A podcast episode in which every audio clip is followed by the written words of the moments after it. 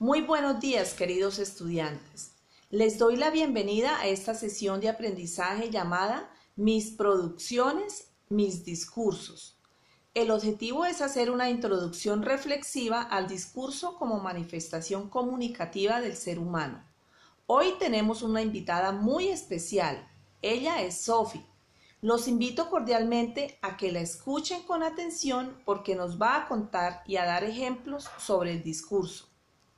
Sophie es una niña de grado décimo y tiene gran habilidad para comunicar sus pensamientos y sentimientos de manera oral, escrita o utilizando lenguaje de señas colombiano. Hoy nos va a explicar qué es un discurso, los tipos de discurso y su importancia en la vida de todos los seres humanos. Bienvenida, Sophie.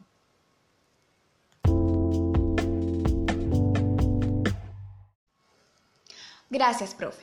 Hola, niños. Quiero que hoy juguemos a imitar personajes. Por mi parte, quiero imitar al expresidente de Estados Unidos, Barack Obama, quien dijo en una reunión en el año 2018 lo siguiente. Por eso tenemos que empezar por reconocer que, por más leyes que existan sobre el papel, por más declaraciones maravillosas que figuren en las constituciones, por más bellas palabras que se hayan pronunciado en las últimas décadas en las cumbres internacionales o en los pasillos de Naciones Unidas, las viejas estructuras de poder y privilegio, de injusticia y explotación nunca desaparecieron del todo.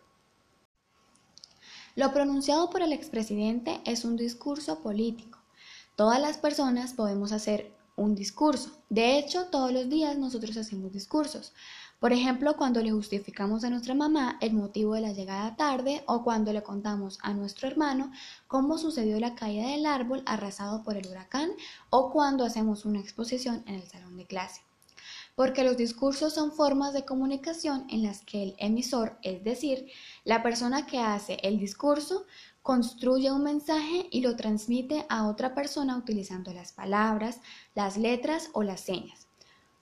Porque los discursos pueden ser orales, escritos o por señas. Hay diferentes tipos de discursos. Discursos políticos, religiosos, académicos, empresariales y artísticos. Los discursos hacen parte de la vida de los seres humanos, pues a través de ellos las personas comunican sus ideas, sus angustias, miedos, ilusiones, deseos, sentimientos, enfados, pensamientos, etc. Todo lo comunicamos con discursos. Gracias, Sophie. Bueno, niños, después de oír a Sophie, los invito para que graben con el celular el discurso del sacerdote cuando explica el Evangelio durante la Eucaristía o tu indicación a un amigo sobre la manera de ir de la casa a la escuela o la justificación de un miembro de tu familia sobre las fases lunares.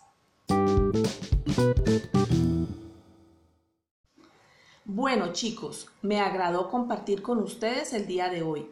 Espero que hubieran comprendido la importancia del discurso en la vida de cada persona y sobre todo que reconozcan que los discursos no son exclusivos de los políticos, sino que todos nosotros podemos hacer discursos y que los hacemos todos los días. Un abrazo y nos vemos pronto. Chao.